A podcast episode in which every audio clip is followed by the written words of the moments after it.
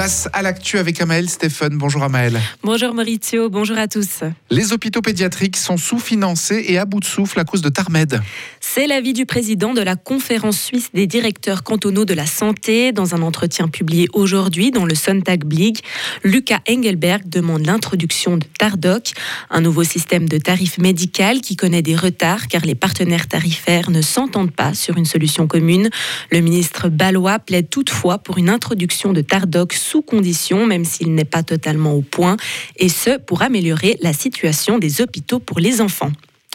Incendie dans un immeuble à Sousseville dans le canton de Saint-Gall. Un homme de 44 ans est entre la vie et la mort à l'hôpital où il a été héliporté hier après-midi. Pas d'autres blessés n'ont été constatés et le sinistre a rapidement pu être pris sous contrôle. Accident mortel à Saint-Cercle dans le canton de Vaud.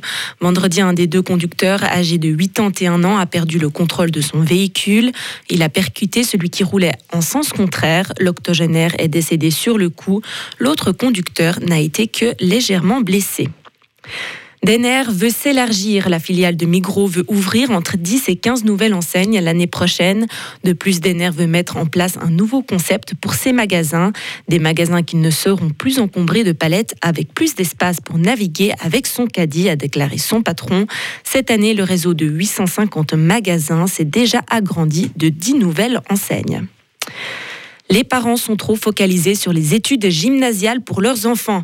C'est le constat que fait un expert suisse en sciences de l'éducation. Selon lui, il existe de nombreuses passerelles et alternatives au gymnase qui sont encore trop méconnues. Maturité professionnelle, passerelles jusqu'à l'université, des chemins certes exigeants, mais qui restent des possibilités. Cette pression pour le gymnase se fait surtout sentir en Suisse romande où les jeunes en apprentissage sont plus rares qu'en Suisse orientale. Un million d'étoiles, c'est le nom de l'opération lancée par Caritas.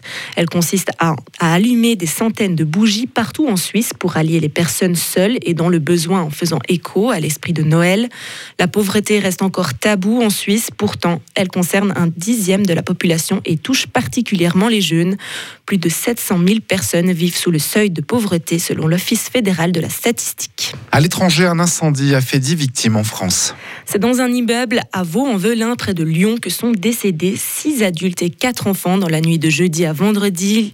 L'identification complète des victimes s'est terminée aujourd'hui.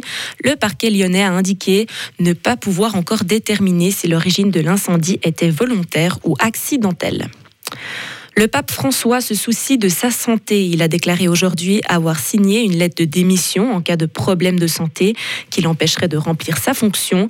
L'évêque de Rome, qui a eu 86 ans hier, a déjà dû annuler ou réduire ses activités à plusieurs reprises cette année.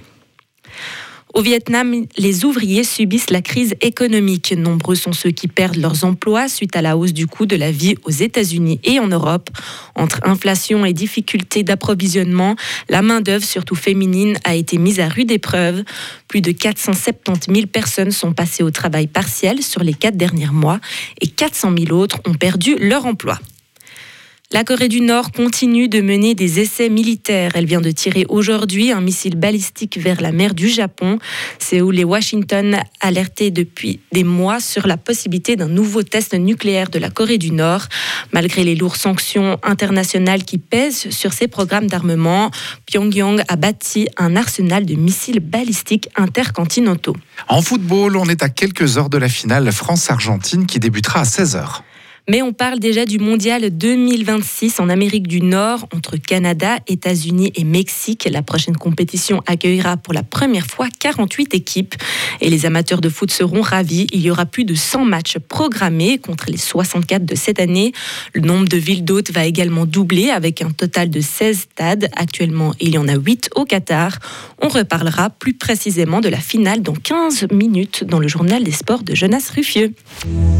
Retrouvez toute l'info sur frappe et frappe.ch.